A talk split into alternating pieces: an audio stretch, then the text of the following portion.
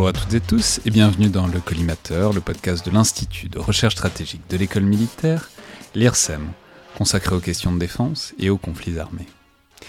Je suis Alexandre Jublin et aujourd'hui pour parler de la posture stratégique et militaire de la France, mais vue de l'extérieur et notamment des États-Unis, j'ai le plaisir de recevoir un des grands habitués de ce podcast que pourtant j'avais jamais eu l'occasion de rencontrer jusqu'à aujourd'hui, Michael Furkin, directeur euh, des programmes mondiaux chez Fortino Strategies, qui est une structure de conseil notamment spécialisée sur l'Afrique, mais aussi senior fellow à l'Atlantic Council, par le passé analyste à la RAND et à la CIA aussi.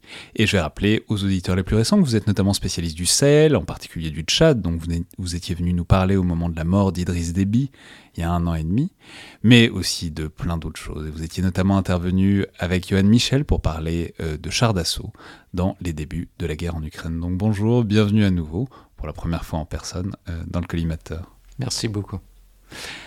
Alors je vais préciser que l'objet de cette émission, c'est de profiter euh, d'un de vos passages en France, enfin de votre passage en France euh, en ce début d'année, pour faire une sorte de retour et de bilan sur là où en est la France d'un point de vue stratégique et militaire, mais vu donc depuis l'extérieur, notamment depuis le point de vue de notre plus important et plus puissant allié, à savoir euh, les États-Unis parce que vous présentez euh, le double avantage d'être à la fois un très bon connaisseur des armées françaises, mais aussi un bon connaisseur du milieu stratégique américain et de Washington. Je rappeler notamment que vous êtes le co-auteur en 2021 d'un rapport pour euh, la Rand Corporation, où vous étiez analysé jusqu'à récemment, sur les armées françaises, qui était intitulé Strong Ally Stretched Thin, donc à peu près euh, quoi, un allié puissant, mais étiré jusqu'à la corde, usé jusqu'à la corde, quelque chose comme ça. On en avait d'ailleurs parlé, on ne vous avait pas reçu vous, mais l'une de vos co-auteurs sur le rapport, qui, était, qui est Stéphanie Pézard, je crois que c'était euh, dans la double émission qu'on avait fait sur la haute intensité en octobre 2021. Euh, et bref, c'était un très utile décentrement du regard qu'on peut avoir comme Français sur nous-mêmes, donc j'ai pensé qu'on pourrait peut-être le réactualiser parce qu'évidemment, euh, l'année 2022 a été pour le moins chargée du point de vue militaire et stratégique, qu'il s'agisse évidemment de l'événement monstre euh, que constitue l'invasion de l'Ukraine, ou même euh, du retrait français du Sahel par la fin de l'opération Barkhane. Alors, on va évidemment parler largement de tout ça, mais avant tout, et peut-être pour placer un peu un point de départ, qui serait justement ce rapport de la Rande d'il y a un peu plus d'un an, qu'est-ce que ça représentait, à votre avis, pour vous et pour les Américains, en fait, surtout plus largement, pour le milieu stratégique américain, la puissance militaire française à ce moment-là, en 2021 Au sujet de cette euh, étude de la ronde, il faut comprendre que euh, on était demandé de la faire par le Pentagone qui, s'intéresse à voir quelles étaient les capacités françaises. Et, euh, et à, quoi ça sert d'être allié avec la France, mais il, il voulait savoir en quoi étaient les Français bonnes. Et ce qu'on a écrit, moi et la, superbe, superbe Stéphanie Pézard, c'était d'expliquer qu'en effet, les Français, les militaires les, armées françaises avaient des bonnes capacités, ils pouvaient faire beaucoup de choses très très bien, sauf qu'il y a cette, cette réserve, cette question de, la capacité euh, des armées françaises à soutenir le conflit et de se peser à, à une grande échelle à cause du fait qu'on est assez petit, on n'a pas les stocks, on n'a pas la capacité de, durer très longtemps dans un conflit. Mais, l'objectif était plutôt, pour nous, c'était plutôt de mettre en phase euh, les avantages, c'est-à-dire de dire que oui, les Français sont bonnes, ce sont des bons alliés, ce serait intéressant de faire la guerre à côté des Français parce que les Français ont des, bonnes capacités. Malheureusement, la guerre en Ukraine a mis euh, en relief euh, l'aspect négatif de notre étude, c'est-à-dire cette, manque de capacité. Et c'est ça qui, à, mon avis, et, je sais que tout le monde en parle ici à Paris, le, fait qu'il il y a la question de la petitesse, parce que la petitesse des forces françaises euh, qui sont euh, en ce moment les plus grandes armées euh, dans l'Europe occidentale, que cette petitesse met certaines limites sur la capacité de la France à agir. Donc si on, imagine une guerre entre la France et, en, coalition contre la Russie, il faut vraiment poser des questions sur, sur ça. Et je sais aussi que ça, il y a plusieurs questions qui, qui arrivent, qui se posent. une question, c'est une question très importante pour vous, c'est la question de, de la qualité, euh, la qualité vis-à-vis la, la, masse, parce que on a vraiment on a parié sur la qualité. Et c'était à peu près le même pari que toutes les armées occidentales ont fait. Et ce n'est que les Américaines qui ont le luxe de, faire tous les deux à la fois. Qualité, haute qualité, qui coûte très cher, et la masse. Nous avons beaucoup, beaucoup de, de tous. Et, et, beaucoup de tout. Alors, euh, donc cette question, cette question devient très pertinente maintenant, et la question de la petitesse. Et ça est lié aussi aux questions de la stratégie française et qu'est-ce que les Français offrent euh, à la stratégie indo-pacifique et qu'est-ce qu'ils offrent euh, en guerre, euh, guerre théorique avec la Russie.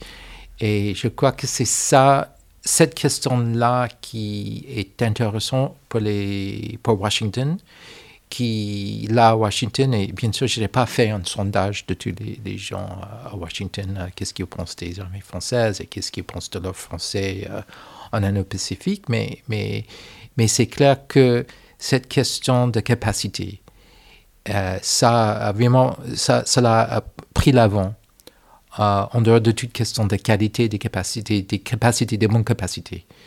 Et il y a ça peut-être un problème de question de langue. Euh, en, anglais, on distingue entre capability et capacité.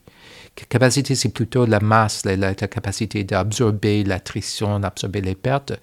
Peut-être il y a un mot français pour distinguer entre capability et capacité. C'est-à-dire que pour les capabilities, qu'est-ce qu'on peut faire? C'est clair que les Français peuvent faire beaucoup de choses.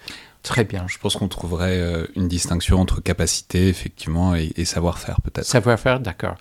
Mais c'est intéressant. Alors, on va évidemment euh, déplier euh, tout ça, y compris jusqu'à l'Indo-Pacifique. Mais justement, peut-être pour rester sur le positif et pour entrer un peu dans le détail, justement, ces savoir-faire, dans quoi est-ce que il y avait, déjà en 2021, un savoir-faire français reconnu alors nous, il y a ce qu'on s'imagine euh, être reconnu, mais reconnu depuis Washington.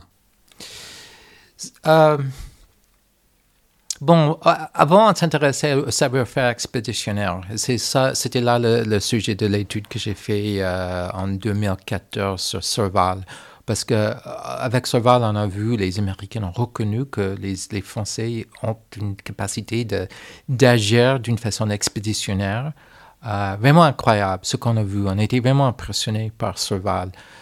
Cet euh, savoir-faire, il faut que j'évite de dire capacité, savoir-faire de, de, de, projeter. Je ne vais pas vous faire dire trop souvent savoir-faire. Faites ce que vous de, voulez. De projeter la force et, et d'agir d'une façon. Euh, y a, on a vu une mobilité incroyable, on a vu une volonté. Ça, c'est très important il faut que j'insiste là-dessus, le fait que les Français ont démontré une volonté de faire la guerre, une volonté. Et ça, c'est important parce que d'autres alliés, je pense bien sûr aux Allemands, ils ont peut-être des savoir-faire, mais ils n'ont pas vraiment cette volonté. La volonté politique et cette idée que vous gardez, vous les Français gardez, euh, cette idée d'avoir recours aux armes que c'est, ça fait partie toujours de la culture politique française, qu'on accepte l'idée qu'on va prendre les armes, on va tuer des gens et on risque à se faire tuer. Et cette volonté, c'est très important. Et ça, ça, en soi, était très important pour les observateurs américains. Et, et on sait aussi que... Euh, il faut aussi dire qu'il y a pas mal d'Américains qui ignorent les Français. C'est-à-dire qu'ils ont des raisons toutes bêtes ou parce que si nous sommes assez narcissistes, quand il s'agit du pouvoir militaire, parce que nous voyons que nous sommes plus grands. Nous sommes les grands. Alors, il y a une tendance à faire l'équivalence entre la grandeur, la taille et le, savoir-faire et, la capacité de faire des choses très bien. Nous croyons trop facilement qu'avec la grandeur, avec la taille, que nous faisons mieux des choses que les autres et qu'il y a beaucoup, et j'ai rencontré souvent chez les officiers américains, qu'il n'y a rien à apprendre des Français parce que, bon, il n'y a rien à apprendre parce que nous sommes les meilleurs. Et ça, ça m'énerve énormément, ça, ça me, fait penser de, de, la, euh, la société euh, d'automobile américaine General Motors, qui était euh, super grande, qui reste toujours très grande, mais ils n'ont pas pris sérieux sérieusement la menace de, de, de, concurrence, surtout du Japon. Il n'a pas pris au sérieux le fait que peut-être les, Toyota, Honda, ils faisaient mieux les choses que nous, parce que nous sommes si grands que nous sommes les meilleurs, donc on n'a jamais vraiment pris au sérieux cette, cette euh, concurrence et, on a perdu. Et, maintenant, les sociétés euh, américaines d'automobiles sont très faibles à cause de ça. Alors, il y a cette hubris qui vient avec la, taille, et de cela, il y a pas mal d'Américains au Pentagone qui, ne s'intéressent pas à la France. Mais parmi les gens qui s'y connaissent, et je parle des gens qui ont travaillé avec les Français, les gens qui, ont travaillé euh, on sait que les Français, ils ont, ils ont ce savoir-faire, ils ont aussi un autre niveau de, de technologie, et c'est très important. Alors, c'est-à-dire qu'on sait que les Français, ils ont c'est tout bête, mais on accepte, on avoue que les rafales sont bonnes, que les frégates français sont bonnes, que le porte-avions Charles de Gaulle est vraiment magnifique et que les, les, armées sont bonnes, que le, les Leclerc, les chars sont, sont, très bien faits. Et on, est, on a même une certaine jalousie vis-à-vis le, Jaguar, les Griffons, parce que ce, sont des, blindés magnifiques avec des, des aspects euh, incroyable aussi. On, voit que euh, au niveau de la technologie, que les Français sont vraiment en avance vis-à-vis des Américains et vis-à-vis du reste. Vous, avec tous vos systèmes de, informatique et vos, vos, systèmes de partager les, données, partager les informations, le fait que... Vous parlez notamment de la structure Scorpion qui va équiper euh, les, la plupart des véhicules de l'armée de terre. Voilà. Et enfin, bon, c'est bon, c'est pas quelque chose que les, les Américains ignorent. Il y a, il y a du mosaïque warfare. Enfin, il y a, il y a des, c'est aussi des développements. Euh, On a tout cela, mais je crois que du point de vue de l'intégration, euh, les Français le font mieux et c'est plus intégré et avec les, les systèmes Scorpion, tout structure, avec les nouvelles, les nouveaux blindés qui sont conçus avec cette technologie en tête, c'est-à-dire au lieu d'ajouter de, cette, cette, technologie à un truc qui existait déjà avant, depuis des, décennies, vous, vous avez des, des, blindés qui sont tout neufs, qui sont conçus avec cette technologie en tête. Ça fait, ça fait partie du dessin, de, de l'idée, de la conception. C'est la beauté aussi de la petite taille, c'est que c'est plus rapide de renouveler le parc et de le faire évoluer de génération que d'avoir des parcs euh, gigantesques euh, où il faut forcément composer avec des générations différentes. Oui, mais aussi ça fait partie de la capacité des euh, encore ce mot, mais de, des Français de, de, prendre des décisions. Chez nous, avec les, capacités, on dit toujours au Pentagone qu'il faut, pour se blinder pour cet avion, il faut choisir entre les capacités A, B et C. La réponse du Pentagone classique est oui, on veut les trois. Euh, le résultat, c'est les F-35, par exemple, qui sont, qui sont censés de tout faire, mais il faut se demander est-ce que c'est vraiment possible? Mais c'est une raison pour le coût, le, prix d'un F-35 et le fait que cela a pris tellement de temps à développer parce qu'on voulait toujours ajouter encore, encore, encore. Et chez les Français, je trouve que c'est plutôt, on, accepte les limites, on sait qu'il faut vraiment choisir entre A, B et C. On ne peut pas avoir tous les trois parce que ça coûte trop cher. Alors, il faut décider et on a décidé. Alors, est-ce que le griffon ou le, jaguar, est-ce que c'est bon? Est-ce que c'est le meilleur? Est-ce que c'est mieux que les, autres concurrents? Est-ce que c'est mieux est-ce que le VBC est mieux qu'un boxeur? Je ne sais pas. Mais ce qu'on a fait, on a pris des décisions. On a décidé, on veut que la parc se ressemble à X et on l'a fait. Et peut-être ça a plutôt un rapport avec votre système bureaucratique de, de, de, développer les armes et le rapport entre les armées et l'industrie. Ça me fait penser euh, au, système royal. Il y avait des, des, des, systèmes cobertiens peut-être, de commander, de demander des choses euh, de, d'en haut au bas et c'est centralisé. Et, il y a certains avantages avec ça. Alors, vous avez réussi à développer la nouvelle technologie, à développer les blindés et les avions, etc., euh, avec euh, sans, la même turbulence. Surtout, ça se voit surtout quand on fait la comparaison entre les Français et les Britanniques. Les Britanniques qui ont souffert d'une grande désarroi stratégique dans les années, les dernières 10 ans, les dernières 20 ans. Ils ne savaient plus à quoi surveiller leurs armées, donc il fallait quoi comme blindé, il fallait quelle capacité, il faut faire quoi, et ils ont changé d'avis plusieurs fois. Et le résultat, c'est qu'ils sont bien en arrière vis-à-vis des Français. Les Américains aussi, ils, ont tenté de faire des choses avec les Future Combat Systems, qui est un peu comme Scorpion, mais c'était un grand échec qui a coûté euh, des sommes incroyables, des milliards de dollars qui en a gaspillé.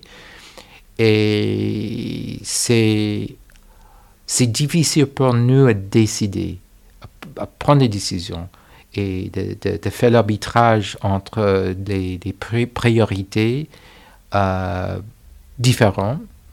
Et alors, les Français ont, bien. On a pris des décisions. On a décidé qu'il faut des blindés qui, qui font ceci, cela. Et on a allé en avant. On l'a fait. Alors, est-ce qu'on a parié sur la bonne technologie?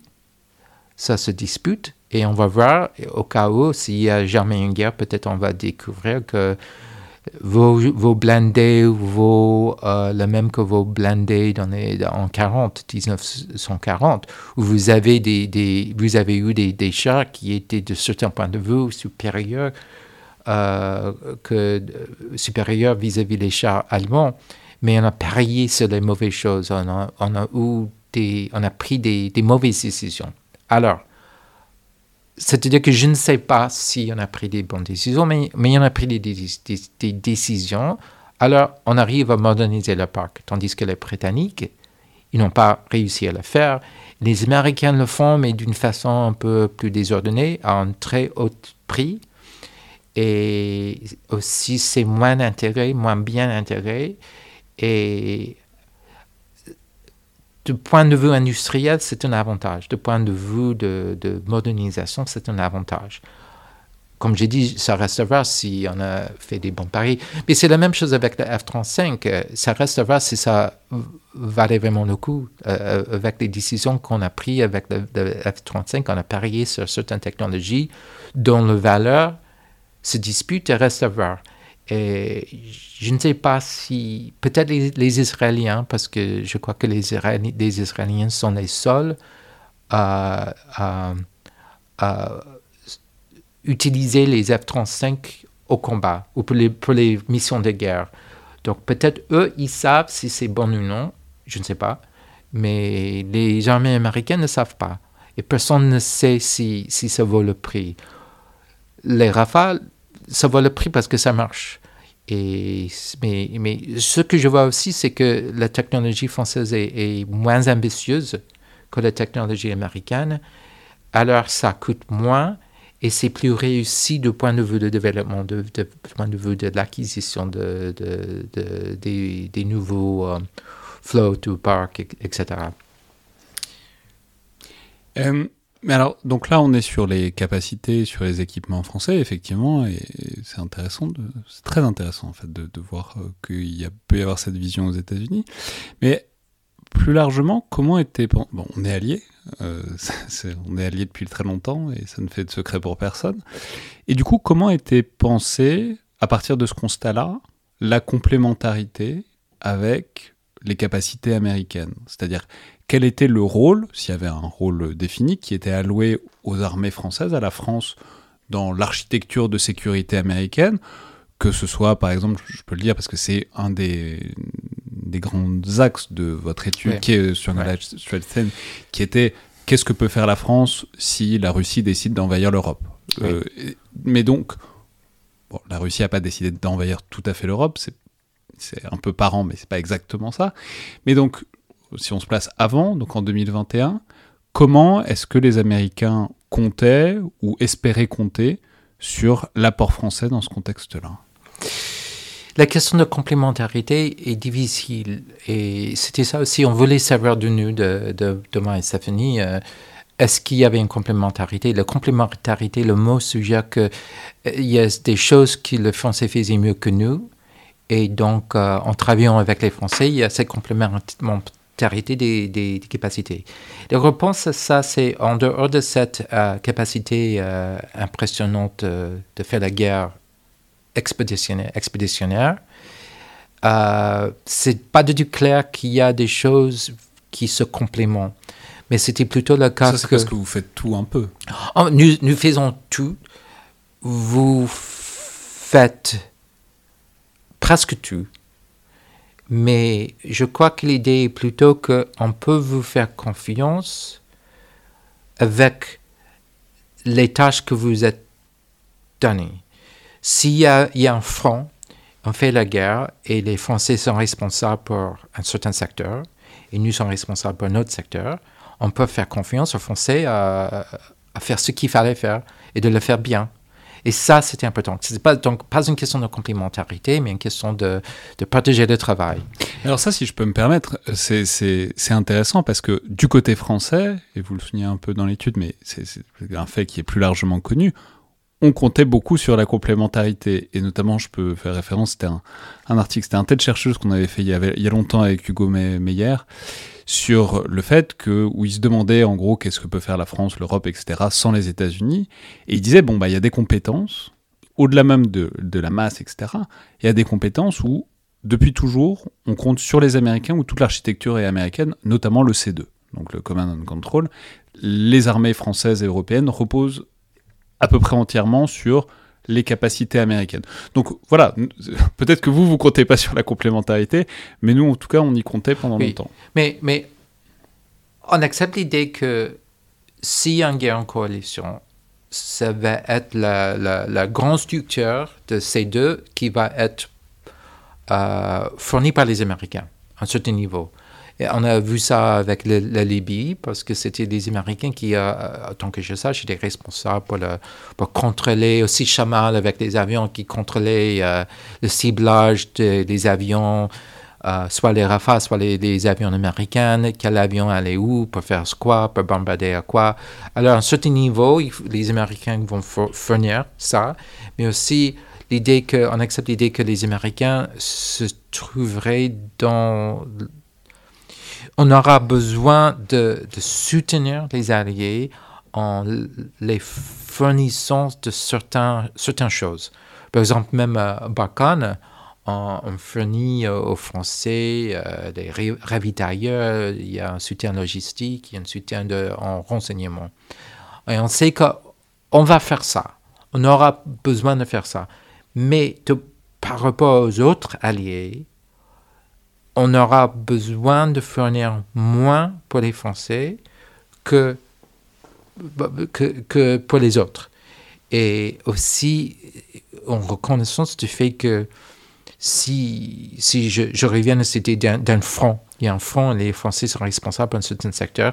Oui, les Français dans ce secteur vont avoir besoin d'un peu de soutien des Américains, mais, mais on sait que les unités qui se trouvent sur terre française vont c'est bien comporté. Ils ne sont pas comme les enfants qui ont besoin d'être euh, euh, soutenus, euh, dirigés. Ils feront très bien leur métier et ça, ça, va aller. Et, on apprécie le fait qu'on peut leur faire confiance dans des bien, bien limités et ça, va être un front assez restreint. Peut-être le secteur français va être relativement restreint, mais, mais ils vont font bien le boulot. Et, c'est ça ce qui est intéressant du point de vue du Pentagone, parce que le Pentagone cherche à savoir qui, qui peut et qui veut, qui veut porter un peu de, ce fardeau de faire la guerre. Et on voit chez les Français que les Français acceptent à porter une grande portion, une portion importante de ce fardeau, et ils vont le faire bien. Et, alors, c'est-à-dire que si les Français s'occupent de ce secteur, ça veut dire que les Américains n'ont pas besoin de le faire. Et ça, c'est très important. Et aussi, derrière l'étude qu'on a fait à la ronde, était une autre étude qu'on a fait à la ronde. Je ne l'ai pas fait, mais d'autres ont fait. Euh, sur la question, on a, fait le, wargaming sur et si la Russie envahissait les, les Pays-Bas. Et la conclusion de cette étude, c'est que on sait que les Américains auront besoin du temps pour mettre en place les forces en Europe, suffisamment de forces, et que ce serait très intéressant pour nous de pouvoir s'appuyer sur le soutien des Alliés. Et on a dit qu'il serait intéressant si les Français, les Britanniques et les Allemands, chacun pouvait fournir une brigade lourde avec les chars, etc. Et alors, on s'est posé des questions à l'époque, est-ce qu'ils pouvaient le faire? À l'époque, j'ai fait une étude sur ça, j'ai fait une étude sur la capacité des, euh, encore mot des, Français britanniques et Allemands de, de, de, générer une brigade lourde et de le déployer et de le soutenir. Et, et, et alors, c'est-à-dire que on, comptait sur les Alliés de, de contribuer euh, avec l'idée que nous ne pouvons pas y arriver à l'heure, ou on, peut envoyer certaines choses parce que nous avons toujours des soldats en, Allemagne, etc. Mais, mais ce serait plus vite si les Français, les Allemands et les Britanniques pouvaient le faire à la fois qu'on nous, nous mobilisait. Et donc les trois pouvaient le faire ou pas? Oui. Ma conclusion était oui, on pouvait faire une brigade. Et les Français pouvaient le faire plus vite que les autres. Et, aussi, on peut compter sur cette brigade. Ça va être une bonne brigade très efficace. Mais la question à l'époque était toujours euh, est-ce qu'on pouvait soutenir sa brigade? Et, dans le cas français, il y avait la question de, euh, à l'époque, Sentinelle, Sentinelle, l'opération Sentinelle euh, était important. il y avait, je crois, 10 000 hommes qui faisaient partie de l'opération Sentinelle. Avec les 10 000 euh, soldats consacrés à Sentinelle avec les 4 ou 5 000 qui étaient consacrés à Bakan. Qu'est-ce que les Français pouvaient faire? Et j'ai vu que ce serait difficile du point de vue de tous les systèmes de. On, parle de force generation, la capacité de générer des forces, vu que, en général, pour les armées occidentales, il y a un cycle de génération. Il y a une certaine partie des forces qui sont euh, à leur base, qui font l'entraînement ou qui font les, ils sont, euh, ils sont chez eux, ils sont en, font vacances. Il faut ça, il faut ça pour préserver leur force. Et, et, et ça se voyait très vite que ce serait difficile pour la France à l'époque de faire toutes ces choses à la fois et soutenir l'effort. Grâce au fait que la Sentinelle s'est diminuée, et grâce au fait que euh, la France a décidé d'élargir de, l'armée de terre, on a recruté encore 11 000 euh, hommes pour faire partie de, l'armée expéditionnaire déployable, euh, que ça aide énormément avec l'entraînement, etc. Et, et, et donc, mais, mais comme même ceci dit, il fallait se poser la question de, mettre, de garder une, une brigade lourde en permanence. Mais, mais, sans même, on n'a même posé la question que s'il y avait vraiment une guerre, on n'a même pas posé la question. S'il y avait une guerre, qu'est-ce qui se passerait si on perdait des choses? Alors, ça, ça posait très vite des questions. Oui, c'est vrai qu'on peut envoyer une brigade équipée avec les, chars Leclerc, BBCI, etc. Mais imagine qu'il y avait une euh, imaginez qu'il y avait une, bataille dans laquelle la France a perdu 20 chars Leclerc, qui est tout à fait euh, possible. C'est 10% du parcours. Exactement, c'est un grave problème. Et ça, va, euh, ça pose des problèmes aussi pour le, le, renouvellement, des chars, l'entraînement, parce qu'il faut qu'il soit une certaine quantité de chars qui sont en France pour l'entraînement. Il faut aussi les chars qui font d'autres choses. Et, ça, ça pose des graves problèmes pour tout le système de la génération de force. Et aussi, on n'a que 2020 Charles Leclerc. 220. 200, 220. Oui, 220. Et, euh, et c'est la même chose avec les Britanniques à peu près. Et les Allemands aussi. On a ah, tous plus ou moins 220 euh, euh, chars. On perd 20, ça pose des problèmes. Et aussi le fait qu'on ne peut pas remplacer. On ne fabrique plus des chars Leclerc, c'est fini. Euh, je ne sais pas si on fabrique toujours les, Challenger 2, je ne crois pas. Les Allemands, si, on fabrique toujours les, Léopards, mais, mais le, rythme de fabrication, c'est très long.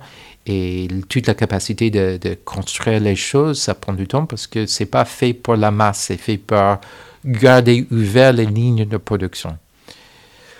Alors. Euh, Mais au, demeurant, on peut voir que c'est un truc qui était euh, tout à fait euh, structurant, puisqu'on fait encore les, exercices. Enfin, en tout cas, jusqu'à récemment, les exercices Lynx et les forces prépositionnées françaises dans les pays baltes. On a eu plein de témoignages. On a eu un, en tout cas, de personnes qui parlaient de la logistique, de ferroviaire, etc., que c'était d'amener. je crois que c'est un bataillon. Je crois que c'est un bataillon qui, qui part régulièrement, en tout cas pour les pays baltes. Je crois que c'est plus petit. C'est plutôt vers une compagnie, un CGTI, CGTIA peut-être? Je sais pas. à, vérifier. alors, plus largement, euh, puisque vous en avez parlé, ces, ces compétences qui étaient reconnues expéditionnaires, j'aurais aimé savoir, parce qu'en en fait, ça pose le tableau aussi pour ce qu'on va voir après, sur justement ces expéditions Qu'est-ce qu'en pensaient les Américains? Alors on sait qu'ils fournissaient du soutien, euh, du renseignement aérien par drone, euh, aussi de la logistique, etc. Mais la présence française au Sahel, parce que tout ça, ça rentre aussi dans une discussion plus large, qui était la discussion des moyens, dont on sait qu'elle était très importante sous Donald Trump, qui disait que les autres pays de l'OTAN ne faisaient pas leur part en termes de budget, ce qui, dans une certaine mesure, était vrai, mais touchait assez peu la France. Et ce que disait la France, enfin les Français, c'était oui, mais il y a des contributions en nature à l'OTAN, euh, notamment le fait que c'est globalement nous qui nous occupons du Sahel et que euh, voilà, ça entre peut-être pas dans le budget global, mais quand même c'est des dépenses et c'est nous qui les prenons en charge. Donc ça, cet argument-là et plus largement la présence française euh, dans la région. Comment est-ce que c'était vu, interprété, apprécié ou pas à sa juste valeur à Washington? Euh, bon, c'est difficile à dire. Il y avait des gens à Washington qui appréciaient, qui, qui, qui, qui, qui ont dit que. Si on se souvient de, à l'époque de, Trump, on se souvient toujours de l'époque de Trump, malheureusement, mais, mais Trump a dit que les Alliés étaient des, des freeloaders, c'est-à-dire des gens qui, qui ne payent pas. Il y a des passagers clandestins en France. oui, mais, mais, mais c'était clair parmi certains Américains euh, que cette euh, accusation ne s'appliquait pas à la France comme aux autres. Parce que la France, d'abord, la France avait un budget relativement large, aussi parce que les Français, c'est vrai, ils, allaient au Sahel. Et, et pour nous, c'était sympa qu'ils faisaient ça. D'abord parce que la volonté, ça démontrait encore une fois cette volonté, mais aussi le fait que si les Français le font, on n'a pas besoin de le faire nous-mêmes, et ça, ça serait bien. Donc, cette idée de... Ils ont partagé le fardeau de sécurité. Les Américains auraient pu penser à le faire ou pas? Non, non, pas du tout. Pas du tout.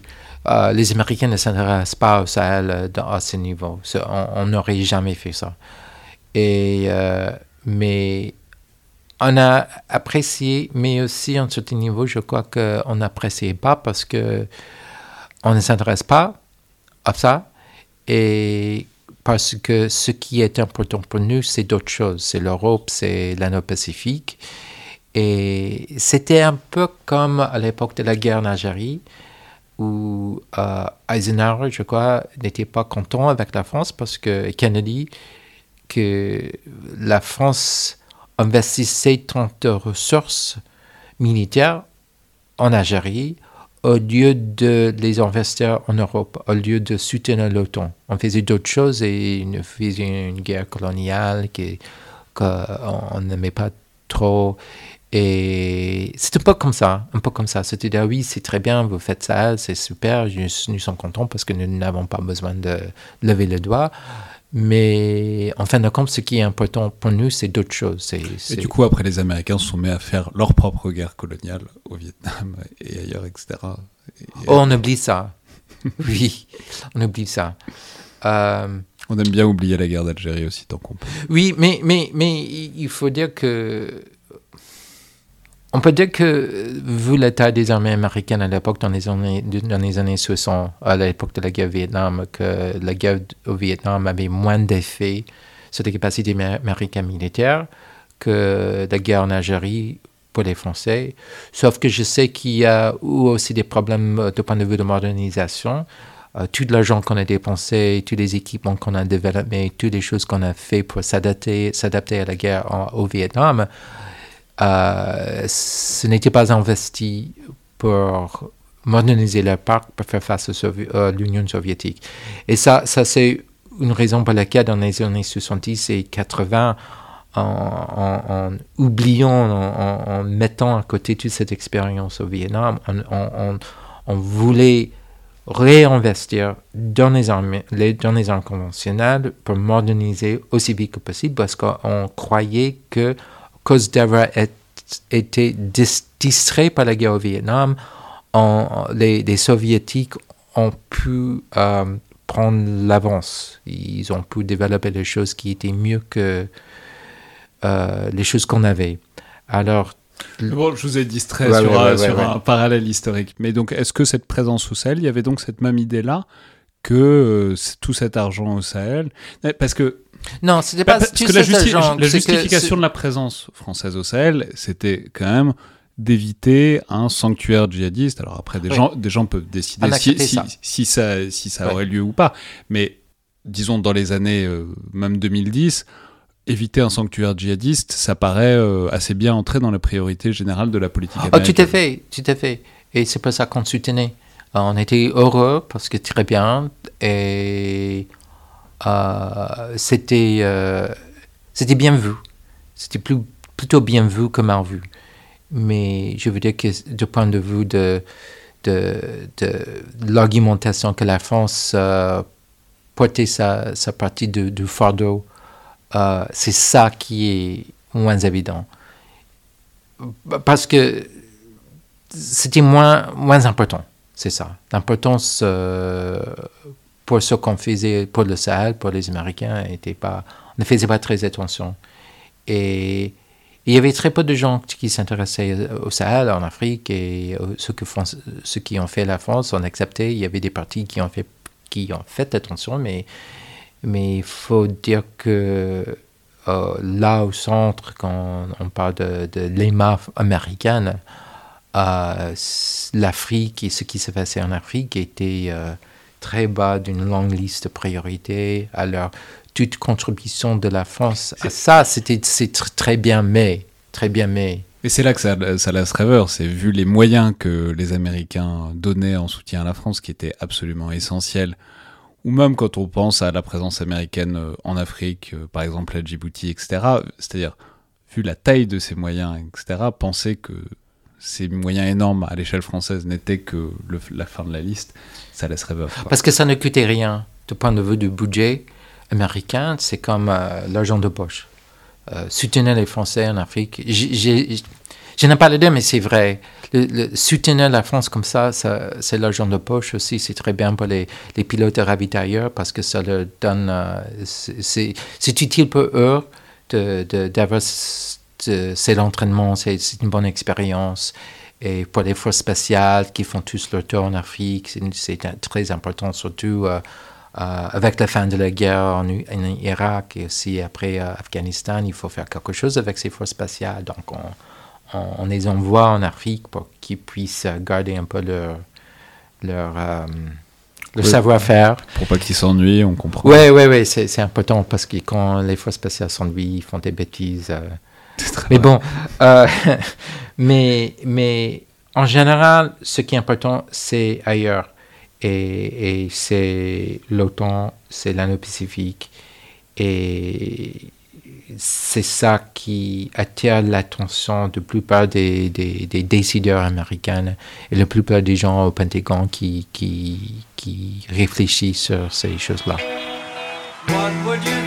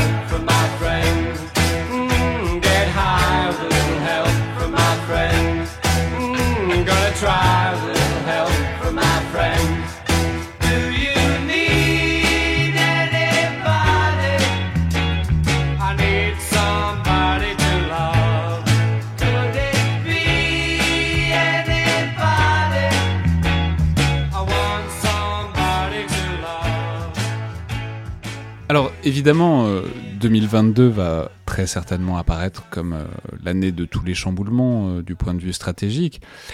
Mais justement, j'aurais aimé parler peut-être des États-Unis et de la stratégie américaine pour le coup, pour commencer, puisque, bon, évidemment, l'invasion russe de l'Ukraine, c'est la priorité du moment, etc. C'est vers ça que tous les yeux sont tournés. Mais on peut dire que ça contraste avec un contexte global, ce qu'on a parfois appelé le pivot asiatique, même si c'est très abusif parce que les États-Unis n'ont pas attendu ce moment qu'on place, euh, disons, sous la présidence Obama pour s'intéresser à l'Asie du tout, etc. Enfin, c'est une expression qui est très discutable, mais en tout cas, c'est souvent comme ça qu'on l'a interprété, c'est-à-dire un souci croissant d'investir dans la zone, disons, Asie-Pacifique pour, euh, face à la montée en capacité chinoise.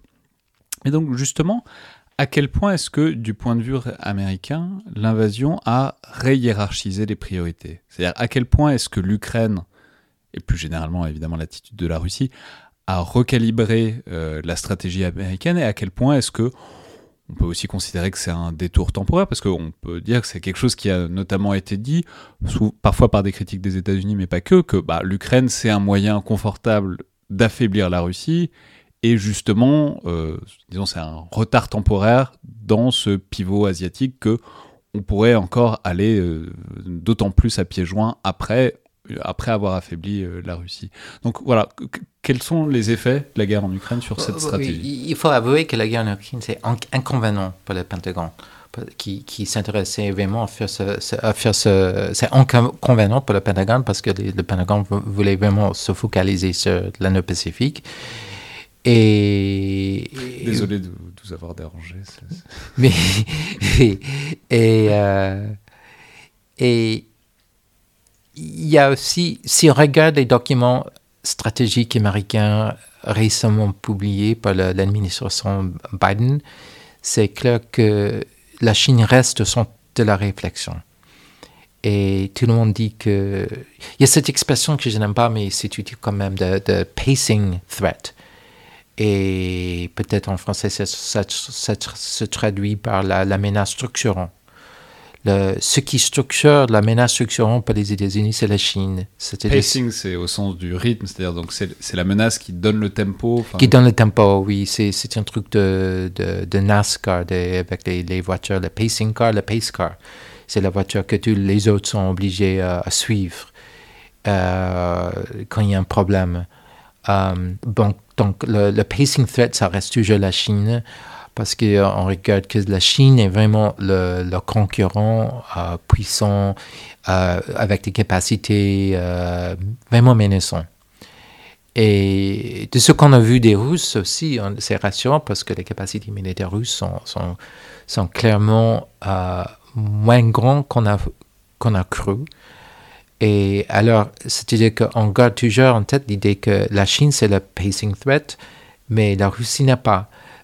La Russie, c'est euh, euh, embêtant, c'est ennuyant, c'est un problème, mais il faut garder toujours en tête que non, c'est la Chine, la Chine, la Chine, les capacités militaires de la Chine. Et, et, mais ceci dit, il y a toujours un, un certain, un certain décollage entre euh, ce qui disent les documents officiels et la réalité. La réalité, c'est que l'Europe euh, et l'OTAN et l'Ukraine et la Russie restent, peut-être même par habitude, que c'est une question d'habitude, euh, restent actuelles et, et, ça nous empêche, en certaine mesure, à réfléchir sur la Chine. Et euh, j'imagine que même euh, ça doit être assez frustrant pour l'Indo-PACOM, donc le commandement américain dans l'Indo-Pacifique, parce que euh, veut que toutes les ressources soient données à eux, tandis qu'il y a toujours le problème, il faut toujours envoyer des ressources au EUCOM, European Command, et alors, donc, il y a ce décollage entre euh, la doctrine, pas la doctrine, mais la stratégie, la politique et la réalité. Mais, mais ce qui aussi justifie euh, l'investissement américain dans la guerre en Ukraine, c'est l'idée que, c'est lié, on est lié ensemble, euh, c'est l'idée que si on peut empêcher les Russes, si on peut montrer, démontrer l'unité des alliés, ça va faire réfléchir les Chinois et les, dissuader à essayer de faire la même chose avec Taïwan. Alors, c'est une idée qui, qui permet un retournement vers l'Europe et un réinvestissement dans les choses européennes. Cette idée que ça aussi, ça nous sert pour faire face à la Chine. Mais, mais quand même, il y a des réserves, il y a des réservations. Euh, on peut dire simplement cette idée-là, on pourrait, j'en ferai une émission un jour, mais cette idée de est-ce que l'Ukraine, la manière dont ça se passe en Ukraine rend plus ou moins euh, probable quelque chose, parce que Taïwan et l'Ukraine, on peut le dire, ça n'a pas grand-chose à voir. Euh, non, pas stratégiquement, militairement, géographiquement, ça n'a absolument rien à voir. Et pourtant, on cherche quand même à avoir des signes de l'un dans l'autre. Oui, tout à fait. Et oui, le, la connexion se dispute, ça c'est clair. Mais aussi, je sais qu'une réservation très importante pour les Américains vis-à-vis de l'Ukraine, c'est l'idée que euh, à un certain moment, si on donne trop de choses aux Ukrainiens, ça va nous empêcher à dissuader les Chinois. Parce que si nos stocks sont vides, nos magasins sont vides, cause d'avoir tout donné aux, Ukrainiens, ça va nous empêcher de dissuader. C'est-à-dire il faut garder une certaine quantité des choses pour avoir cette capacité réelle de faire la guerre contre la Chine euh, pour dissuader les Chinois.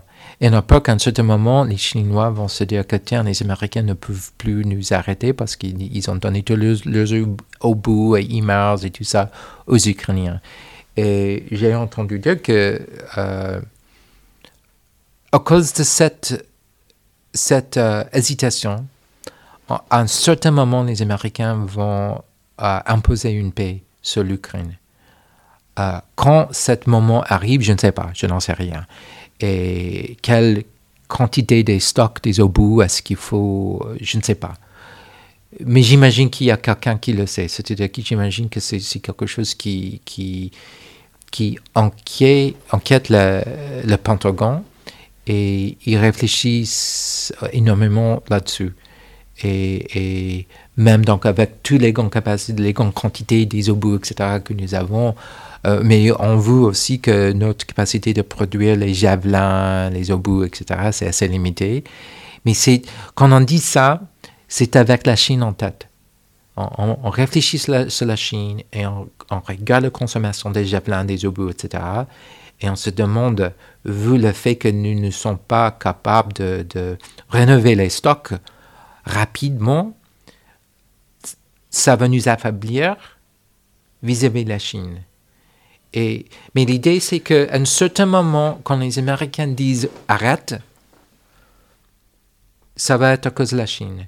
Et, et c'est intéressant parce que c'est pas. Enfin, si on parle de Taïwan, on se demande bien, par exemple, à, à quoi et quelle quantité de javelins on pourrait être amené à utiliser parce que les javelins c'est des missiles anti-chars donc euh, enfin ça non mais voilà c'est-à-dire c'est pour c'est pour ça que je disais que le parallèle a ses limites c'est que bah, Taïwan, euh, il y a dans, dans tous les plans, des frégates, des missiles voilà. oui. Dans toutes les dans tous les plans, il y a le dernier plan qui est finir par de la guérilla à Taïwan contre un occupant chinois. Enfin, il y a quand même l'essentiel de la chose, c'est les empêcher de débarquer. Et c'est quand même tout ça l'architecture du soutien américain Mais à Taïwan. Il, il faut il, il faut il faut reconnaître que tous les services américains, toutes les armées insistent à leur rôle, qu'ils ont tous un rôle à jouer dans une guerre contre la Chine. Et la, marine, bien sûr, c'est évident, et l'armée de, l'air, c'est évident, mais aussi l'armée. L'armée insiste que eux aussi, ils ont une grande rôle à jouer dans une, guerre éventuelle, et que, pour faire cette guerre, il faut une certaine quantité d'IMAR et d'obus, etc. Est-ce que c'est vrai ou non? Est-ce que l'armée a vraiment une place à jouer? Je ne sais pas, mais c'est, un tabou à un certain niveau à poser trop de questions. Est-ce qu'on a vraiment ça? Parce que c'est plutôt une question de la marine, de l'armée de l'air et de, il faut savoir est-ce qu'on a suffisamment de frégates, est-ce qu'on a suffisamment de missiles pour les frégates. Ça, c'est important. Et ce sont des choses qu'on ne donne pas aux Ukrainiens. Ça n'a rien à voir avec la, la, guerre en Ukraine. Mais quand même, quand même, il y a une euh, comparaison que je veux faire, parce que je, crois que c'est pertinent, avec euh, la guerre en Suez. Donc l'expédition de Suez de 56. Euh. Voilà. Et Eisenhower a dit aux alliés britanniques, israéliens, français dans cette guerre, arrêtez. Parce que pour nous, il y a d'autres choses qui sont plus importantes c'est nos rapports avec l'Union soviétique, donc arrêtez. Et je crois qu'il y a un report ici, c'est-à-dire qu'à un certain moment, les Américains vont dire aux Ukrainiens arrêtez, parce, à cause de la Chine. Ça va être la Chine qui va causer ça, cette réflexion. Et, je, je, on me dit, alors, c'est-à-dire que encore une fois, je n'ai pas, fait un sondage des officiers, des hauts gradés au Pentagone, mais, mais on me dit que c'est une des choses qui, freine et qui va freiner le soutien, américain. Quand, je ne sais pas.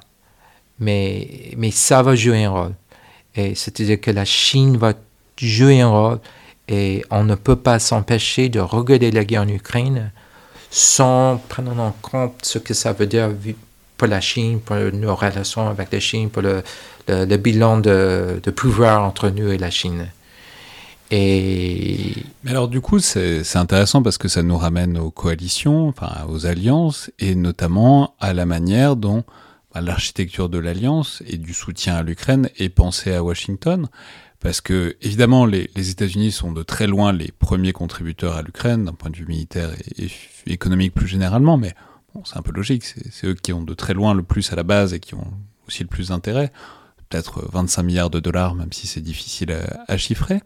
Mais du coup, justement, comment est-ce qu'ils imaginent Alors, j'imagine bien que l'invasion de l'Ukraine, il devait y avoir un plan, une anticipation quelque part, mais Enfin, il doit y avoir un plan dans un tiroir, mais est-ce que c'est ce plan-là qui a été sorti euh, quand ça s'est produit? C'est une autre question.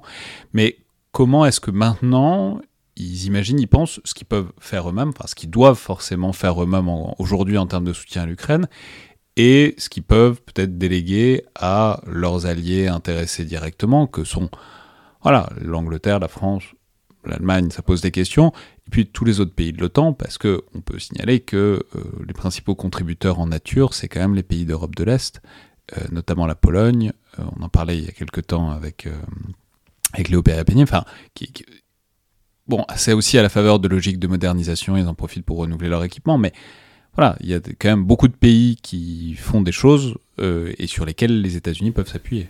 Oui, mais pas suffisamment. Et ça, c'est inquiétant pour les Américains.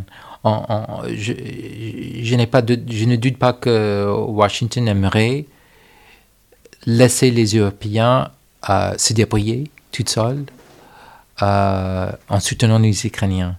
Mais ça se voit qu'ils ne peuvent pas il y a d'abord la question de, de l'unité politique et j'ai l'impression que Biden a joué un rôle très important euh, et jouent un rôle très important. C'est les, les États-Unis, quand même, jouent toujours un rôle très important en, tant que dirigeant. C'est les États-Unis. C'est-à-dire que si les États-Unis n'étaient pas à la baguette, est-ce qu'on n'aurait pas plus d'inquiétude et d'hésitation du côté de l'Allemagne Oui, plus moins d'unité, euh, plus, plus d'hésitation. Euh, surtout les Allemands. Les Allemands ont vraiment besoin d'un besoin feu vert américain pour faire quoi que ce soit. Et, mais aussi les autres, il faut, il faut que les Américains jouent le rôle de, réunir le, chef de l'équipe, d'organiser les choses ça, ça me fait penser à ce qui s'est passé en Yougoslavie avec la Bosnie, que les Français, les Britanniques, si je me souviens correctement, mettaient le, doigt. Il y, a cette mime avec Spider-Man qu'on voit sur Twitter avec les trois, quatre Spider-Man qui, qui s'indiquent l'un à l'autre avec le, le, doigt. Ils disaient non, c'est à vous, non, c'est à vous. Et c'était un peu la France et, la Royaume-Uni à l'époque de l'Yougoslavie. Il a fallu Clinton a vraiment se pencher dedans, euh, euh, se, se, mettre, se misser dedans et dire tiens, on va faire ceci. Et il a fait tardivement, mais il a fait. Et dès qu'il a fait, on a eu des, les choses sont, se sont passées. Et c'est un peu ça. C'est un j'ai vraiment l'impression qu'il faut Biden, il faut les Américains pour le faire. Surtout vu que euh, Macron a certaines idées, il veut être le chef, mais il a certaines idées de comment faire, certains objectifs politiques que les autres Européens ne partagent pas. Je ne dis pas que ces idées sont bonnes ou mauvaises, c'est pas la question, mais c'est plutôt que il faut que quelqu'un dirige et les Européens ne sont pas prêts à accepter le, leadership, soit de la France, soit de l'Allemagne, soit de la Royaume-Uni, parce qu'on a déjà trop divisé et on a besoin de quelqu'un pour le dire. Pour, organiser. Peut-être, mais on peut dire que peut-être c'est à cause du fait que les Américains sont toujours là. Peut-être si les Américains n'étaient pas là, les Français seraient, les, Européens seraient obligés enfin de, le faire. Mais aussi il y a cette question quand même de la capacité de la petitesse des forces armées européenne, parce qu'on voit qu'on regarde tous les graphiques, on, fait la comparaison entre le soutien américain vis-à-vis des autres, on voit que ce que donnent euh, les Français, les Allemands, les Britanniques et les Britanniques, c'est toujours vrai, bien qu'ils ont bien fait, ils, ont, ils savent très bien faire la publicité, mais, mais il, y a, il y a très peu de choses que les Européens peuvent faire parce qu'ils ont très peu de choses. On, ne peut pas leur donner des chars. Si on n'a que 20 220 chars Leclerc, on ne peut pas donner les chars Leclerc. Et, mettons à côté toutes ces questions d'escalation, est-ce qu'on veut donner des, vrais chars de combat aux Ukrainiens? Mettons à côté cette, question. Euh, à mon avis, c'est vrai que ni les Français, ni les Britanniques, ni les Allemands ont suffisamment de chars à donner aux autres sans, sans mettant vraiment en question leur capacité. Si la France donnait 20 chars Leclerc, aux Ukrainiens, ça poserait un problème pour la militaire française. C'est le même avec les Britanniques. Euh, on accepte plutôt l'idée que les Allemands devraient le faire parce que ils en ont plus. Ils en ont plus. Ils ont plus, mais si, si j'ose être un peu méchant vis-à-vis des Allemands, que. Quoi, de toute façon, ils vont pas s'en servir? Oui, et, si je dois conserver les capacités militaires, je préfère que l'armée d'État française préserve ses capacités parce qu'ils ils savent, ils savent, non, c'est pas une question de savoir-faire, c'est une question de volonté. Les Allemands savent comment faire la guerre avec les chars, mais c'est une question de volonté. C'est la même chose avec les Britanniques. Euh, il faut que les Britanniques préservent. Ils ont très peu de chars, très peu très, très peu d'howitzers, de de, de, euh, que c'est difficile à donner des choses. Ce n'est que les pays de l'Est qui, qui ils ont certains stocks antiques, les, stocks soviétiques, euh, mais aussi ressent l'urgence et le besoin plus que les autres. C'est pour ça qu'ils acceptent à donner plus de choses aux Ukrainiens que les pays occidentaux. Et alors, c'est, ça, c'était inquiétant parce que quand on regarde la, quantité des blindés, la quantité d'obus, etc., que les Britanniques, les Français, les Italiens, etc., donnent, on se rend compte du fait que ils font ça. C'est pas une question de volonté, c'est plutôt une question de, chiffres, de masse. Et alors on se demande, mais si c'est vraiment le cas, que peuvent, faire les Français et les Britanniques dans une vraie guerre s'ils sont si, peu de choses? Avec lesquelles il faut faire la guerre Et à mon avis, c'est une, c'est une question euh, pertinente. Et, je sais aussi que les décideurs français et Macron, ils, voient ça et ils n'aiment pas parce qu'ils ils, savent qu'ils ont très, très peu de choses. Mais ils sont tous dans, dans une position difficile. La France ne peut pas revenir en arrière et, se faire une, une, armée de masse euh, comme on a fait dans la guerre froide. Et c'est impossible maintenant pour des raisons sociales, culturelles, politiques, économiques. Les mêmes pour les Britanniques. Les Allemands aussi, c'est trop tard. Alors, mais comment faire? Comment être plus grand, mais, mais on ne peut pas être aussi grand qu'on était pendant la guerre froide. Il faut être plus grand, mais à quel prix? Et qu'est-ce que ça fait? Si au lieu d'avoir 220 chars Leclerc, on avait 300 Leclerc, ça change quoi?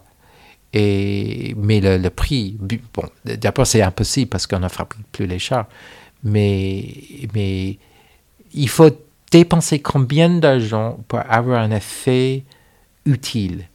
Et c'est une question à laquelle personne n'a une réponse.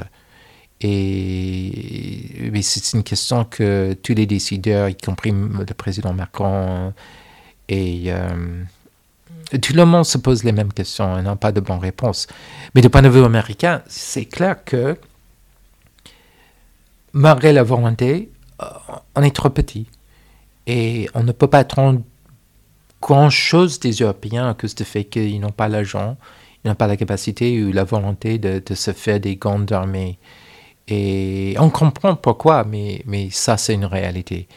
Et alors, il faut dire que ça c'est embêtant pour les Américains qui, qu'on ne voit que la masse compte et c'est pas la qualité. Personne vraiment met en question la qualité des armées françaises ou britanniques.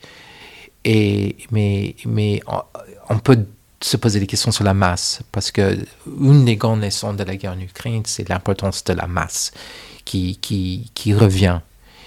Et, j'imagine même, euh, et j'ai dit ça plusieurs fois, que s'il y avait une guerre théorique euh, entre la France et la Russie, je, n'ai pas de doute que les armées françaises euh, auraient une, semaine très, très réussite. Ils démantelaient les, Russes, des formations russes, rapidement, d'une façon hyper efficace, et ça va, ils vont massacrer les gens. Mais ça, c'est la première semaine. Et après, qu'est-ce qui se passe? Et ça, c'est le problème. Parce que même si les, les Russes se trouvent obligés de, de, de retirer leurs anciens chars T-62 de le, dépôt, euh, si on n'a plus de l'éclair, si on n'a plus de, de, missiles, on n'a plus d'obus, euh, un T-62 est très efficace. Qu'est-ce qu'on va faire? Mais vous voyez, ça c'est le, postulat de base qui est qui a été d'ailleurs réaffirmé, euh, il n'y a pas très longtemps réaffirmé par le ministre des Armées, qui était déjà le postulat que vous soulignez dans l'étude, c'est bah il y a, y a la dissuasion. C'est-à-dire ça n'arrivera pas, ça ne peut pas arriver parce que euh, il y, a des, y a des armes nucléaires et que, et que si on en est, si, c'est-à-dire après la première semaine, il y aura quand même des missiles nucléaires. C'est ça, le, c'est ça le postulat de base sur lequel repose le dimensionnement des armées françaises depuis 30 euh, ans maintenant. Même plus, euh, la stratégie française pendant la guerre froide avec les armes conventionnelles, euh, on n'a jamais songé à gagner une guerre conventionnelle contre la Russie, contre le, pacte de Varsovie. L'idée des armées j'ai oublié, c'était la première armée française. Il y avait un, nom pour les, armées françaises qui se trouvaient en Allemagne, qui étaient responsables pour faire cette guerre contre les soviétiques. L'idée n'était jamais de durer longtemps. On n'avait jamais en tête qui durerait. Et pour ça, on n'a jamais, on jamais eu des stocks des grands stocks. Et parce que l'idée, la stratégie française, c'était d'avoir des, capacités conventionnelles suffisantes pour tester la détermination de l'adversaire. C'était ça. Il, y a, un terme pour ça dans la stratégie française euh, qui, m'échappe.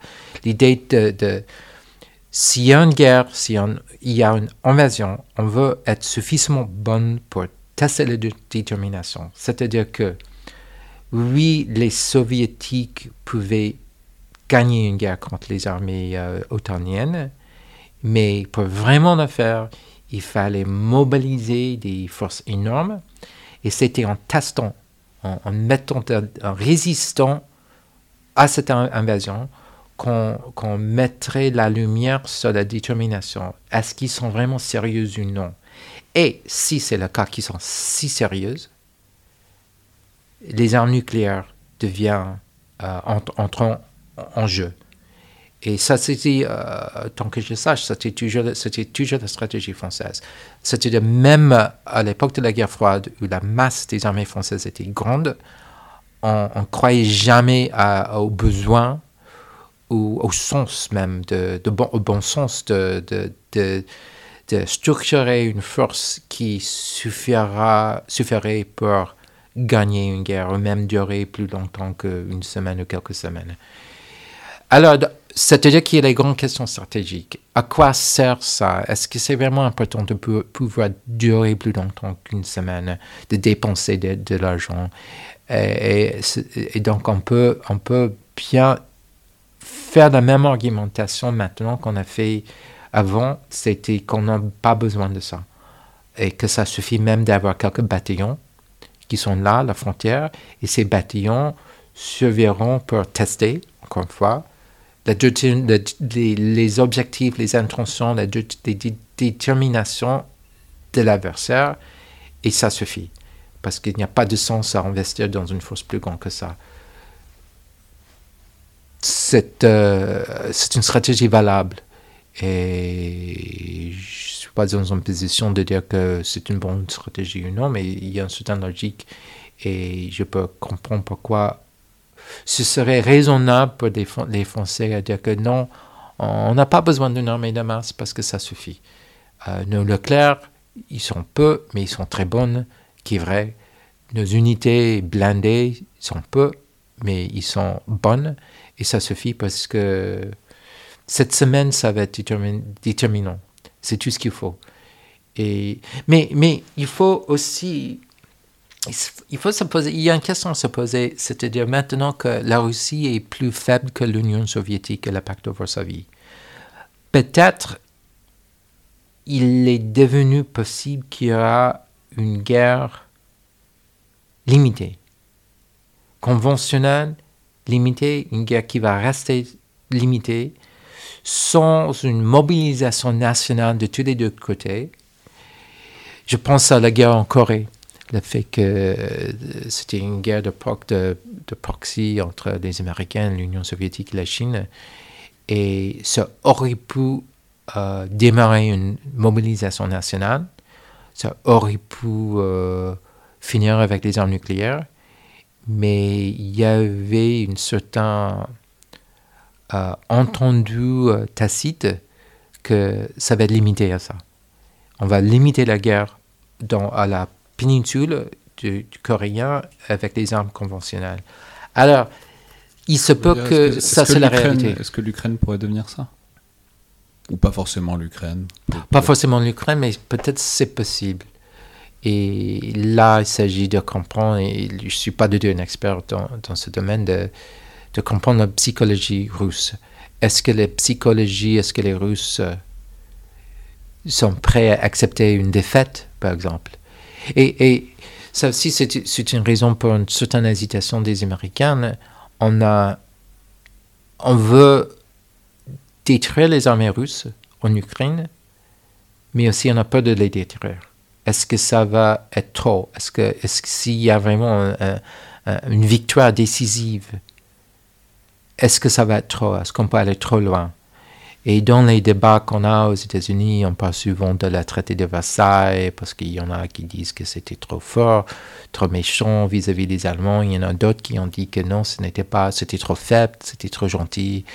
Euh, il y a eu toujours cette idée que peut-être il fallait continuer la Grande Guerre plus longtemps pour, pour détruire d'une façon déterminante les armées allemandes. Euh, mais, mais il, y a, y a une grande réflexion chez nous, mais il n'y a pas de décision, on ne sait pas.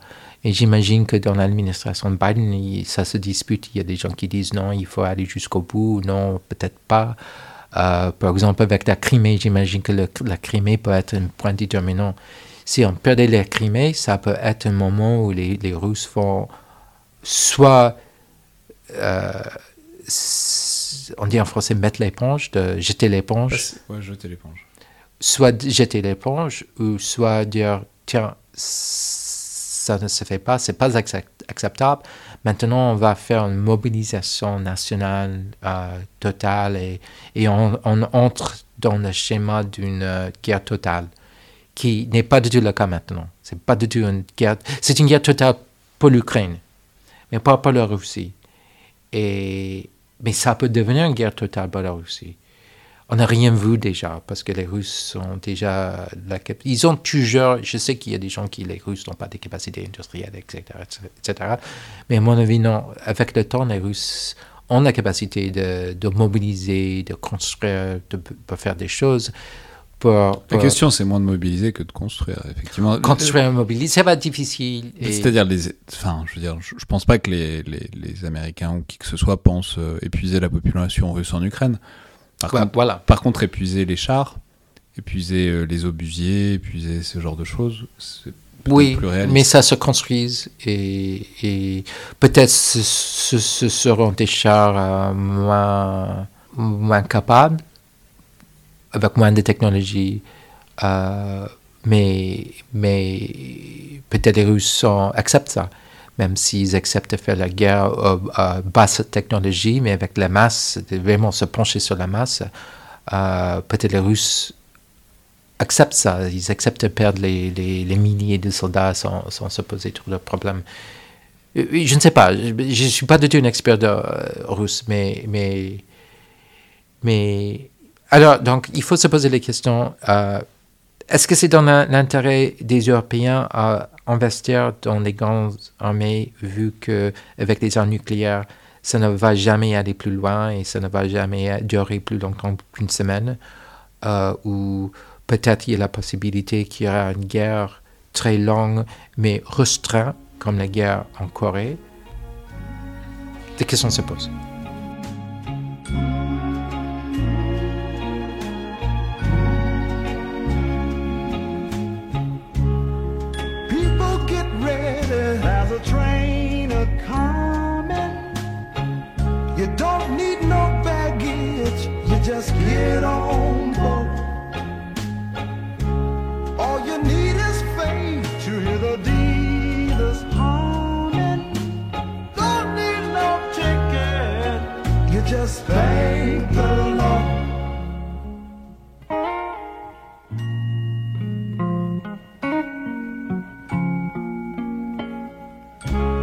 so people get ready Jordan, picking up passengers. Cold.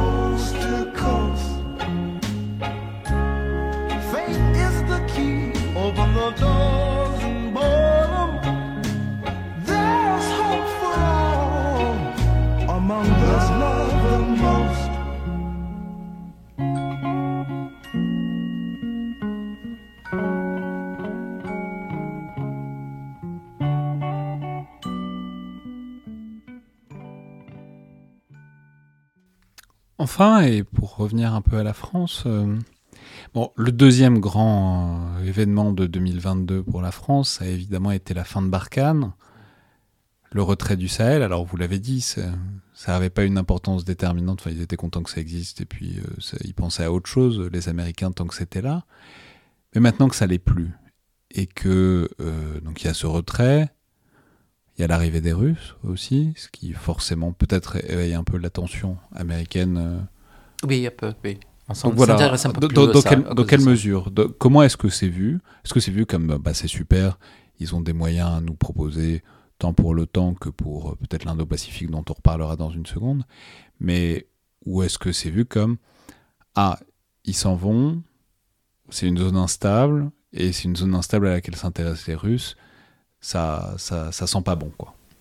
Oui, euh, le problème, c'est que je compte parmi les, la petite foule euh, d'Américains qui s'intéressent à l'Afrique. Alors pour moi, l'idée que le Mali, le Burkina Faso et peut-être toute la sous-région va tomber, ça m'inquiète parce que je suis investi dans l'Afrique et à mon avis, ce serait vraiment dommage. Bien que ça ne touche pas directement aux intérêts américains. Mais je crois que je suis vraiment parmi, c'est une minorité très petite des gens qui, qui, s'intéressent à l'Afrique, qui, qui, qui prêtent attention à ce qui se passe. Mais je crois qu'à Washington, la, la, montée d'influence russe en Afrique, c'est vu que, comme quelque chose d'embêtant. On n'aime pas. Mais c'est toujours la Chine et l'influence chinoise qui reste plus intéressant. Parce que. L'influence chinoise en Afrique. En Afrique. Notamment économique. Oui. Alors, c'est la Chine qui, qui préoccupe les Américains quand ils pensent à l'Afrique parce que les Chines investissent, investissent. Les Chines ont une influence économique incroyable, une influence diplomatique que les Russes n'ont pas.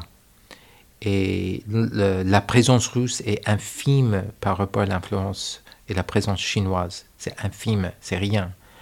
Donc c'est une mauvaise chose pour le Mali et très mauvaise chose pour le Mali. C'est embêtant, on n'aime pas mais c'est la Chine qui préoccupe euh, les Américains et la présence chinoise en Afrique. Ceci dit, ils ne peuvent pas, on, ne peut pas dire que ça leur préoccupe énormément, parce que ça reste l'Afrique et on s'intéresse peu à l'Afrique, qui est dommage à mon avis, mais comme j'ai dit, je suis, euh, j'ai fait partie d'une minorité. Bah, justement, euh, pour continuer sur ce thème, mais pour le coup une zone qui intéresse beaucoup plus les États-Unis, c'est la zone donc Asie-Pacifique, que en France on aime bien nommer Indo-Pacifique pour faire une continuité à la fois entre les, les territoires français et puis l'océan Indien et l'océan Pacifique. Mais justement, on sait que c'est une priorité stratégique, enfin en tout cas c'est une priorité qui monte, c'est un intérêt qui monte de la part de la France, qui veut investir de plus en plus de la, dans la région, investir, euh, et si possible que ça coûte pas trop cher, comme toujours, euh, enfin en tout cas investir de l'intérêt, de l'énergie, des, ressources euh, au sens large.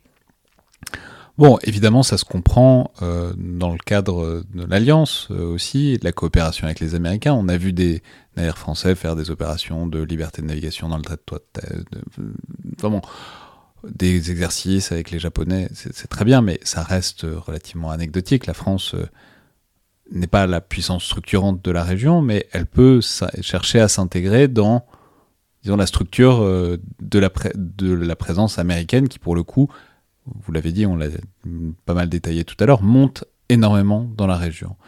Donc ça, euh, cet intérêt français pour l'Indo-Pacifique, avec euh, parce que il y a l'intérêt puis il y a les moyens, notamment navals. Un peu, bon, comment est-ce que c'est vu à Washington? D'ailleurs, est-ce que c'est vu ou est-ce que c'est un peu comme euh, tout à l'heure, c'est l'épaisseur du trait, c'est encore très infime pour retenir l'intérêt américain?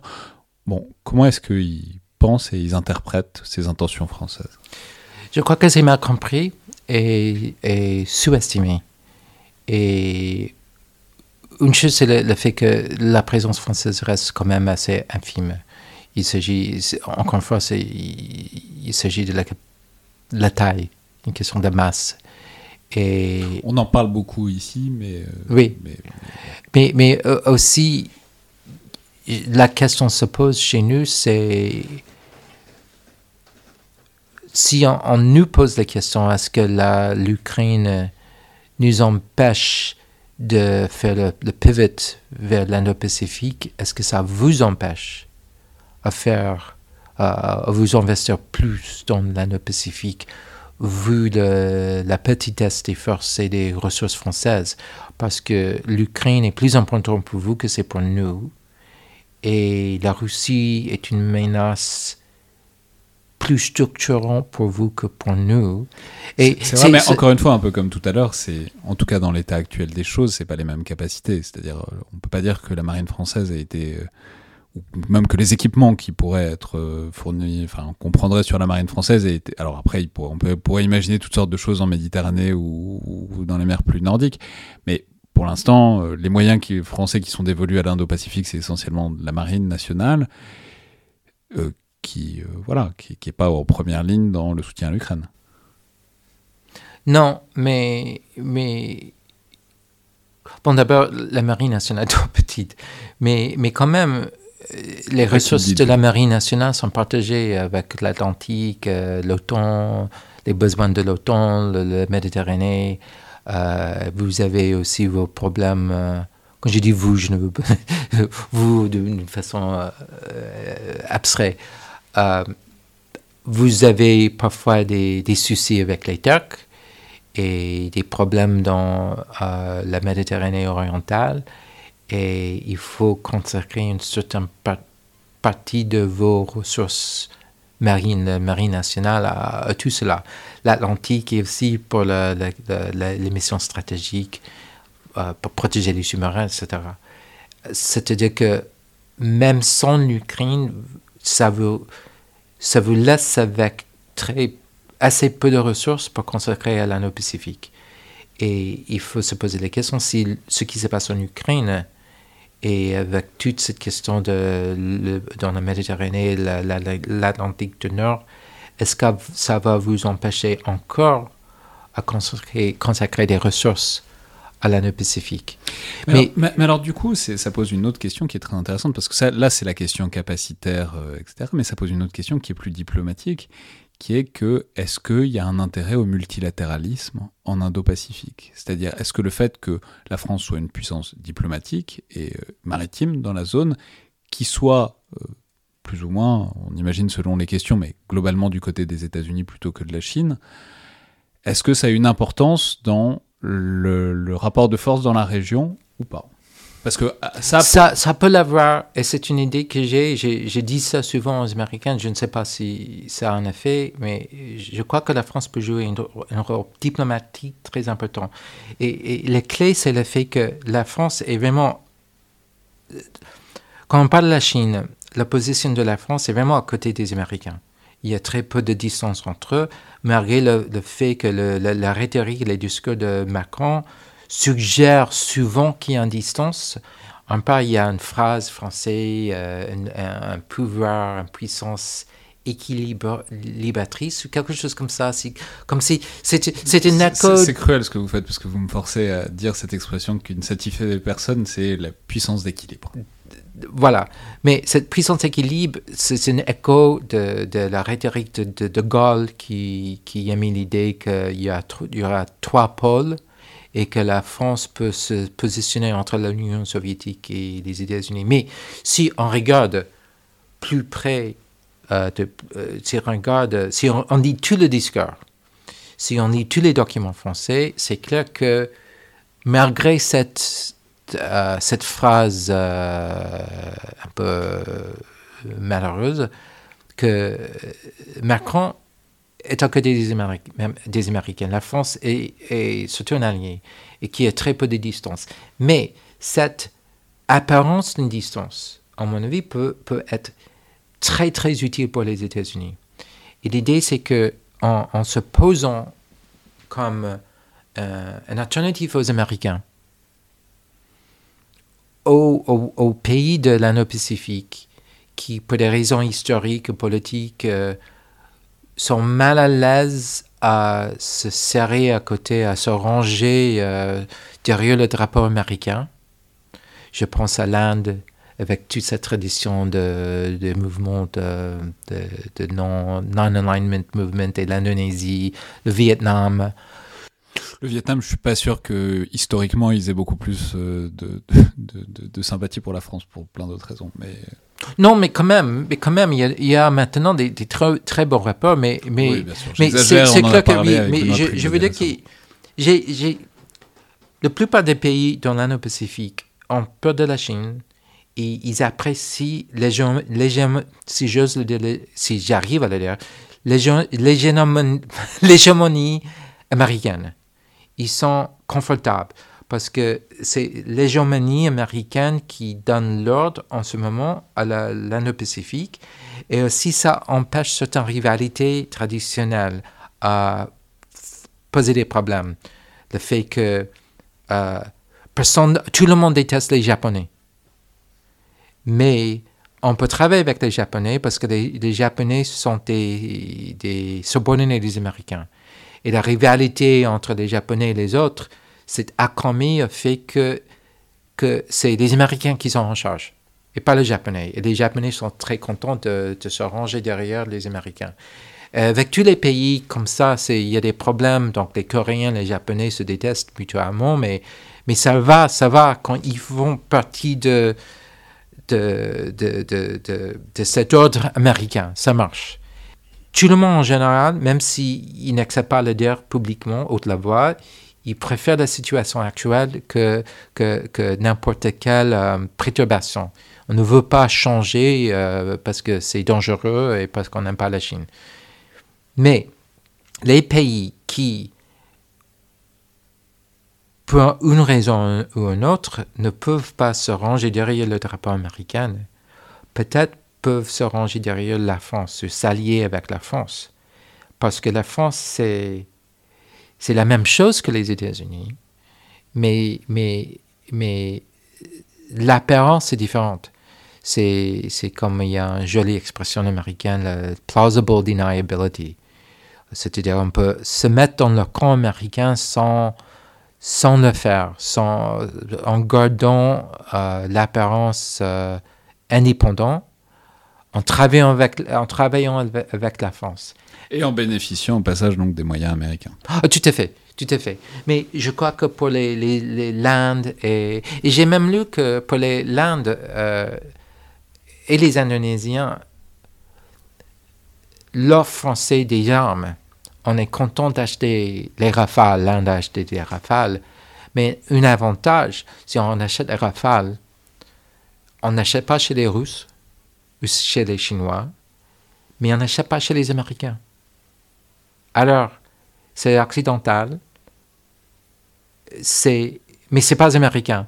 Alors, ça, ça, ça laisse aux Indiens se dire, tiens, on n'a pas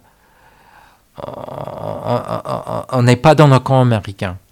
Et à, mon avis, ce serait vraiment intéressant si la, France et les, États-Unis coordonnaient. Si on essayait de, travailler ensemble dans ce sens-là, en, encourageant les Français à se dire un alternatif euh, tout en, sachant que d'un certain sens c'est faux, mais, mais ça peut aider la France parce que ça donne à la France un rôle qui, qui, qui est vrai et ça aide la France à, améliorer et d'approfondir les, les, rapports bilatéraux avec les, les pays. Euh, soit l'Indonésie, enfin tous les, tous les, les Singapour, tous, ces pays. Donc c'est une bonne occasion. Aussi, ça, ça va permettre à la, France à vendre des armes aussi, c'est déjà intéressant. Mais c'est intéressant pour les Américains aussi. Vous ne pensez pas que c'est le cas à l'heure actuelle? Je ne sais pas s'il y a de la coordination et, je n'ai pas vraiment l'impression que... bon, il faut parler de l'OCUS euh, parce qu'on on est là, on est arrivé là.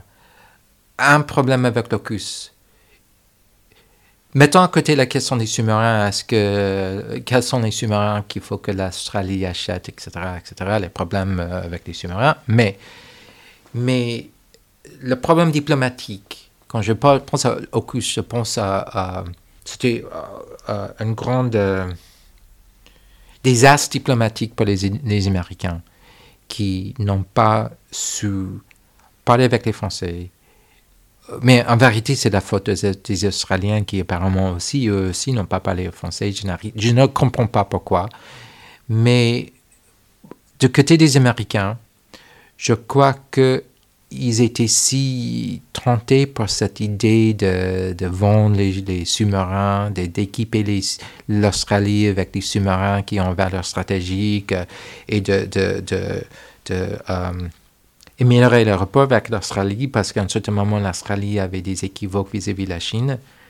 Mais on veut les, les, les, tirer plus, plus proches et plus près et qu'on a oublié la France. Parce qu'on n'a pas pensé à la France, parce qu'on ne pense pas à la France. Vous voulez dire que dans une certaine mesure, c'est révélateur de là où on en est encore en Indo-Pacifique, c'est-à-dire qu'il y a tous les intérêts éventuels que vous avez dessinés, mais en fait, il se trouve que quand même, euh, ça, parfois, on, juste on l'oublie.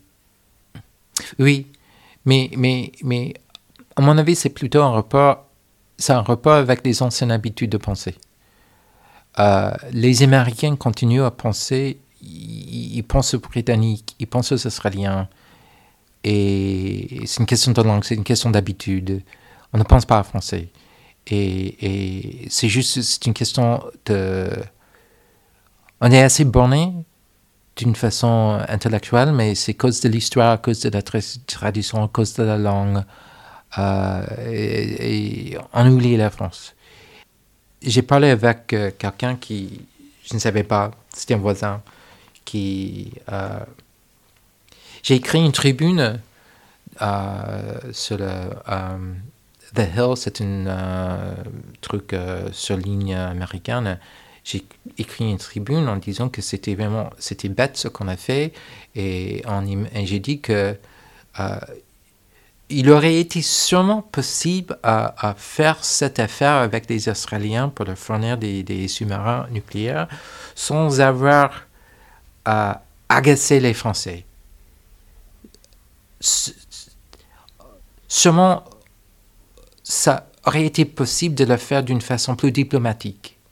Et d'abord, j'ai pas beaucoup de respect pour la capacité diplomatique euh, des diplomates américains, mais ça c'est un autre sujet. Mais, mais, mais, que, mais ce voisin me dit que, ah tiens, j'ai vu ce que tu as écrit. Et moi, j'ai travaillé pendant six mois sur ce dossier. C'est la beauté de Washington, on est toujours euh, voisin de quelqu'un Oui, c'est vrai, c'est vrai, c'est vrai. Et j'ai travaillé pendant six mois sur ce dossier, sur AUKUS, mais la réponse à, ta question est non. C'est-à-dire que ça aurait été impossible. C'était impossible, d'un point de vue diplomatique, de, de, de faire ce qu'on a fait avec l'Australie sans avoir enragé la France. Je ne crois pas. Je n'y crois pas. Je, je crois que c'était. Euh, on a oublié. Peut-être on s'est souvenu de la France au dernier moment. Et c'est un oubli et c'est une question des habitudes de pensée parce que je sais aussi que ce voisin ne connaît pas grand-chose de la France. On n'a pas. Bon, euh, bien que je sache beaucoup sur la France et les armées françaises, euh, je suis un peu bizarre dans ce sens, mais on a oublié. Et heureusement, je peux dire que je, suis heureux à constater que l'administration Biden a tout de suite reconnu sa bêtise on, a fait un gros effort, après pour essayer de réparer les, dégâts, les, dommages avec la France et, et aussi euh, euh, apparemment euh, le soutien. On m'a dit que dans certains domaines, le soutien que donnent les Américains aux Français au Sahel a presque doublé. C'était on a, euh, on a on s'apprêtait. Vous, vous avez essayé de vous rattraper. Oui, on a essayé de rattraper. Et pour moi, c'est rassurant parce que cette idée que oui, on a fait la bêtise, on a oublié, mais on s'est souvenu trop tard, mais on s'est souvenu. Il y avait eu suffisamment de gens dans l'administration de Biden et à la département d'État qui appréciaient le fait que ce rapport qu'on a est, très important. Et aussi, quand nous sommes sur, que nous sommes sur, ce sujet, euh, une raison pour laquelle les Américains étaient en général contents à suivre le leadership de, la France au Sahel était parce que malgré certaines hésitations, on n'était pas toujours euh, à l'aise avec la politique française aux Sahel. Mais bon, d'abord, on n'avait pas les meilleures idées, mais aussi, on, croyait correctement que notre relation bilatérale avec la France est plus importante que nos intérêts en Afrique. Donc, à une certaine mesure, peu importe ce que faisait la France en Afrique, pour nous, c'est plus important d'être bon allié avec la, France. Donc, si la France nous demande des, trucs euh, pour faire la guerre en Afrique, on n'est pas sûr si c'est une bonne idée ou non, je ne sais pas, mais, mais on, se dit, mais il faut mieux les donner ce qu'ils demandent parce que ça, c'est plus important. Ce qu'on appellerait des alliés Ce sont des alliés, oui. Eh ben, merci beaucoup, Michael Shurkin. Alors, franchement, on aurait pu, euh, on aurait pu, je pourrais rester pas parler des heures de ça avec vous. J'espère qu'on le refera à l'occasion d'un de, vos passages à Paris. Avec plaisir. Euh, j'imagine que ça, ne va pas être, ça ne va pas être mon, mon dernier séjour en France. Ce sera pas votre dernière invitation dans le collimateur, en tout cas. Merci infiniment. Merci beaucoup. Je peux rappeler qu'on peut évidemment retrouver ce que vous lisez, ce que vous écrivez, ce que vous produisez. Par exemple, un bon point, c'est votre compte Twitter qui est tout à fait actif. Euh, trop. Ouais, c'est trop. Je sais que vous trouvez que vous passez trop de temps sur Twitter, mais c'est notre lot à tous. C'était donc le Collimateur, le podcast de l'Institut de recherche stratégique de l'école militaire. Je vous rappelle que toutes les remarques, les commentaires sont bienvenus par mail ou sur les réseaux sociaux de l'IRSEM, tout comme euh, notes et commentaires sur les outils d'Apple Podcast ou de SoundCloud. Merci à toutes et tous, et à la prochaine fois.